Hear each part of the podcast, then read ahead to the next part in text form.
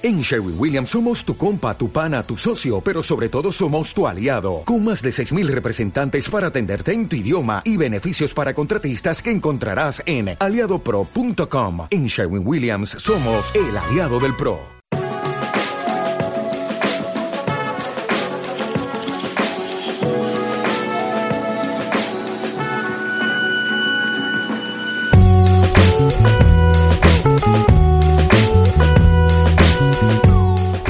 ¿Cómo influye la inteligencia emocional en la gestión de nuestros equipos? Vamos a hablar de todo ello en estos retos del management con Miguel Ángel Díaz, presidente de la Asociación Española de Inteligencia Emocional. Miguel Ángel, muy buenos días.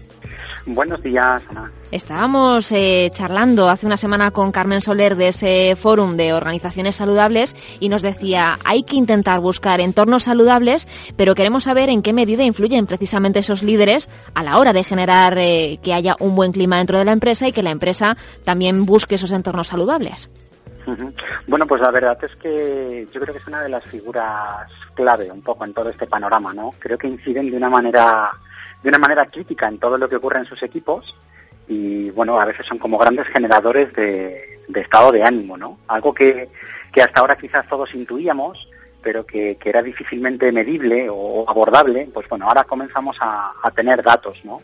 Ahora sabemos que, bueno, pues que eh, el clima de un equipo eh, es capaz de incidir hasta en un 30% en, en la productividad del mismo y si algo hacen los, los líderes de las compañías es también eh, incidir de una manera muy elevada en ese, en ese clima, ¿no? Eh, simplemente quizás con, con, con la manera que, que, tienen de percibir la realidad y transmitírsela a las personas que, que trabajan con ellos o en muchas ocasiones eh, siendo conscientes de la calidad de las conversaciones que, que mantienen en, en su día a día con sus, bueno, con sus colaboradores o incluso en muchas ocasiones en base a las decisiones que, que toman ¿no? y cómo son cómo son percibidas por, por parte de, los equipos. ¿no? Son, son, son cositas que a veces eh, no prestamos demasiada demasiada atención, pero que estamos incidiendo en esta cosa tan tan intangible, ¿eh? a veces como el, como el como el clima del equipo, pero que a veces se torna de una manera muy tangible ¿no? cuando vemos los, los resultados del mismo. Está claro que cuanto peor se trata el equipo, cuanto más presión también se, se le mete encima. Hablábamos con Carmen ¿no? de, cómo gestionar determinados cambios o situaciones tensas dentro de una organización, pero es que esos recursos emocionales al final son eh, la clave del éxito y de la productividad misma que, que estábamos comentando, Miguel Ángel. Yo no sé cómo se deben desarrollar precisamente esos mandos, en qué recursos emocionales deberían profundizar para que esos entornos saludables sean una realidad en sus empresas. Sí, pues mira, yo creo que del mismo modo que, al fin y al cabo somos las personas, ¿no? Las que, las que terminamos formando una organización y generando esos entornos saludables, yo creo que aquí la inteligencia emocional tiene, tiene mucho que decir, ¿no? Desde el punto de vista en el que tenemos que intentar hacer visibles todas aquellas cosas que, habitualmente no lo son. ¿no? La mayoría de las cosas que ocurren eh, dentro de un equipo de trabajo, a veces decimos que el 50% de las cosas que ocurren dentro de un equipo eh, no son visibles y, tampoco se habla sobre ellas, ¿no? Y desde ese punto de vista, eh, incrementando, bueno, pues los recursos emocionales que, tengan las personas que forman esos equipos y, por supuesto, sus mandos, eh, podemos incidir de una manera positiva en esos entornos saludables, ¿no? Por ejemplo, no sé, eh, todos sabemos que la inteligencia emocional, según determinados modelos, se divide como en dos grandes partes, ¿no? Una la, la parte más intrapersonal, podríamos decir, la que tiene que ver con uno mismo, y, aquí, bueno, pues quizás ayudando a tanto a los mandos como a los miembros de los equipos, ¿no? En incrementar sus niveles de autoconocimiento, pues bueno, en la medida en la que las personas sean más conscientes de cómo reaccionan ante determinadas situaciones, ¿no? O por ejemplo, que les enfada, o, o que les alegra, o que les decepciona, eh, solamente si somos conscientes de aquello que nos ocurre, vamos a ser capaces de, regularlo, ¿no? Y de, ser conscientes de cómo impactan esas determinadas emociones tanto en mí como en las personas que, me rodean. Eh, yo digo que a veces un pequeño estresor, estos pequeños estresores que a veces nos rodean en el día a día, pues bueno, nos puede impactar de una manera eh, gravísima si nuestro estado emocional no es no es del todo positivo o del todo bueno, ¿no? Y, sin embargo a veces hay otras ocasiones donde nos sentimos mucho más eh, habilitados para, para hacer frente a esos, a esos entornos que muchísimas veces son exigentes, ¿no? Y luego hay otra parte que es la parte interpersonal, que esta también es una de las que más eh, se trabajan, porque al fin y al cabo si, hace, si, algo hace un mando con su equipo es eh, interactuar con, con, ellos diariamente, ¿no? Y bueno, si incrementamos eh, su capacidad para reconocer emociones en otros, pues em, bueno, al fin y al cabo lo que estamos haciendo es que el, propio mando va a ser capaz de leer el estado emocional en el que se encuentra su, equipo y va a ser capaz de, bueno pues de decidir de qué manera debe de, interactuar con ellos no cómo, cómo, cómo vamos a interactuar hoy de una manera adecuada y cómo vamos a tener pues relaciones eh, positivas que al final redunden en estados de ánimo que resulten agradables y así pues vamos a multiplicar por ejemplo las posibilidades de que se produzcan conductas de apoyo o conductas de, ayuda innatas no algo que va a incidir seguro en que en que los entornos se vuelvan mucho más eh, saludables ¿no? Podríamos decirlo así. Yo, Miguel Ángel, le, escucho hablar y, tengo claro que hay determinadas cosas que hay que hacer dentro de los equipos para intentar favorecer que haya un buen clima, que se tomen eh, las mejores decisiones o al menos que la gente entienda por qué se toman determinadas decisiones y también que todo eso impacte en un rendimiento mayor, en mayor compromiso por parte de los empleados que tienes a tu cargo y creo que es eh, un reto de, cara al siglo XXI el que los líderes lo sepan hacer. Hay mucho trabajo que se puede intentar eh, ir limando, ir mejorando, ir perfeccionando, pero también hay parte que yo creo que también es innata.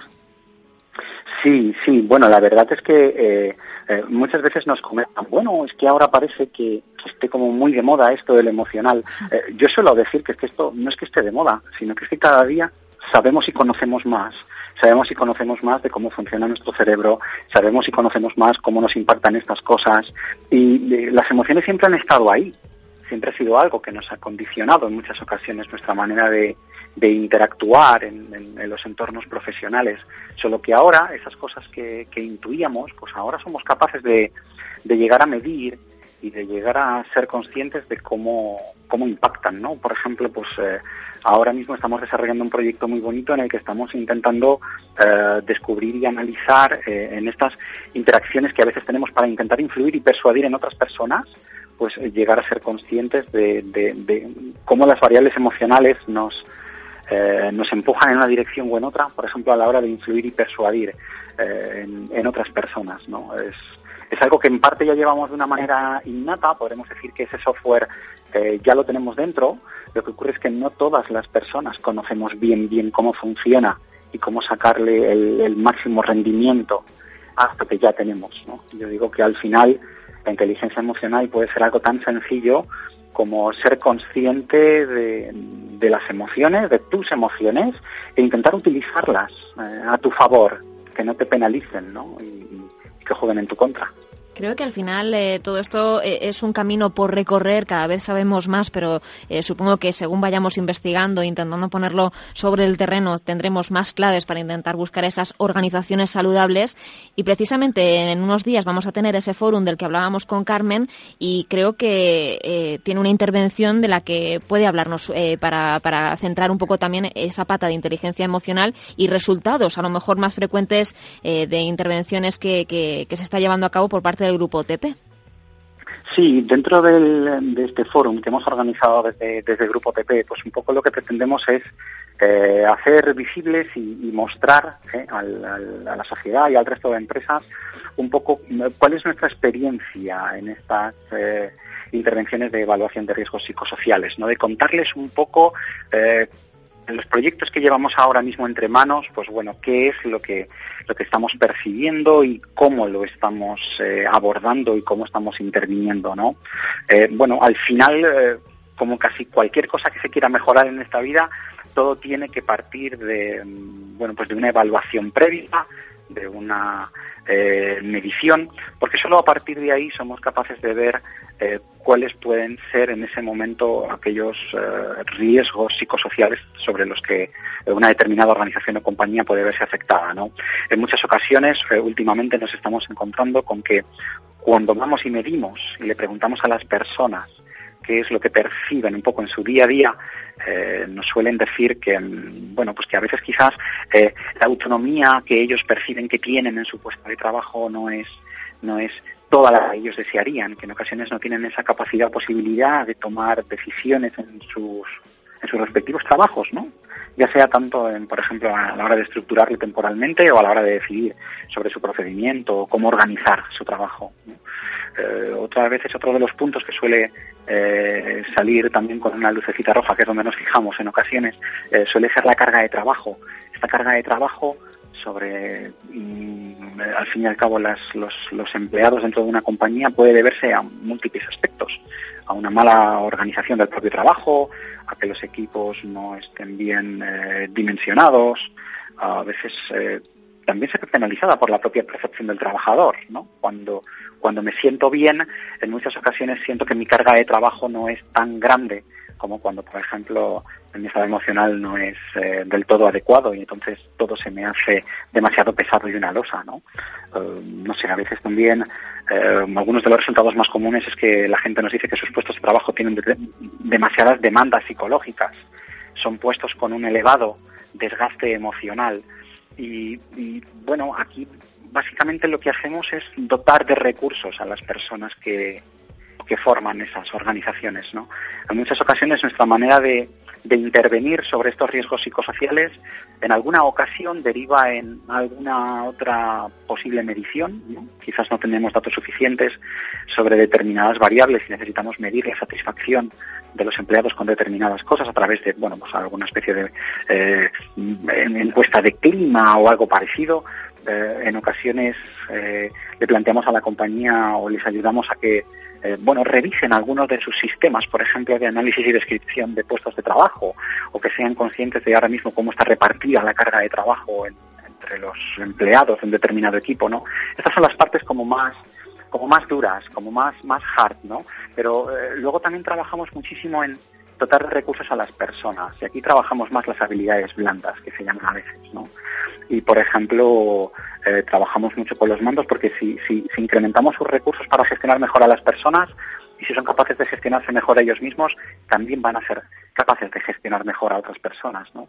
Algo tan sencillo, tan simple como que, que se paren durante un momento a reflexionar sobre cuáles son sus verdaderas funciones y responsabilidades dentro de la compañía qué es lo que, bueno, tanto sus, eh, su comité de dirección como los miembros de su equipo esperan de ellos, ¿no? Y, cómo deberían de hacerlo, ¿no? A veces el, el pararnos a analizar o darles algunas pequeñas herramientas para gestionar adecuadamente a esas personas, eh, bueno, hacen que, que ellos eh, quizás dejen de, de comportarse como, como líderes tóxicos, que a veces hablamos mucho de liderazgo tóxico y son aquellos que, que, que generan emociones eh, no demasiado saludables y positivas en, sus equipos. ¿no? Pero bueno, luego también tenemos muchas cosas que hacer con los empleados, porque eh, si algo estamos observando ahora en la mayoría de, organizaciones es que todos vivimos en un, en un eh, en una especie de clima en el que a todos se nos exige que seamos extremadamente competitivos, a todos se nos exige que consigamos hacer más con menos, y, vivimos en un entorno de, pues, de tensión continua, eh, de ansiedad, de estrés, y hay veces que tienes que dotar a las personas de determinados recursos emocionales para que sean conscientes de cómo hacer frente a esas demandas del entorno, a esas demandas de las que en ocasiones no podemos, no podemos esquivar y no podemos huir, ¿no? Cómo saber lidiar con esos estados de, ansiedad o cómo eh, enfrentar adecuadamente a, ese, a ese estrés ¿no? que a veces sentimos que, nos supera. Y bueno, al final muchas veces la, la clave está en eso, en, dotar a las personas de, de esas herramientas. Y eso es lo que pretendemos contar un poco en el, en el foro, ¿no? Contar ejemplos y casos prácticos en el que bueno, las personas puedan eh, hacerse una idea de, de cómo trabajamos, de cómo medimos y de cómo intervenimos para conseguir generar esos entornos más saludables, ¿no? que al final redundan en, beneficio para todos, beneficio para los empleados, eh, beneficio para los mandos, beneficio para las, para las compañías. Eso es un poco lo que buscamos.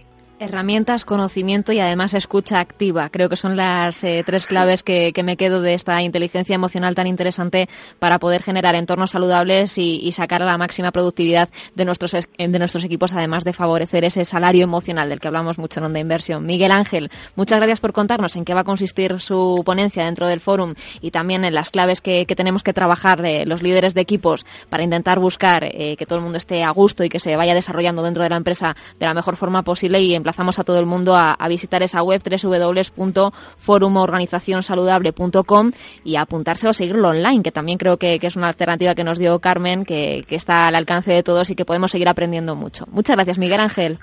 Bueno, muchísimas gracias a vosotros.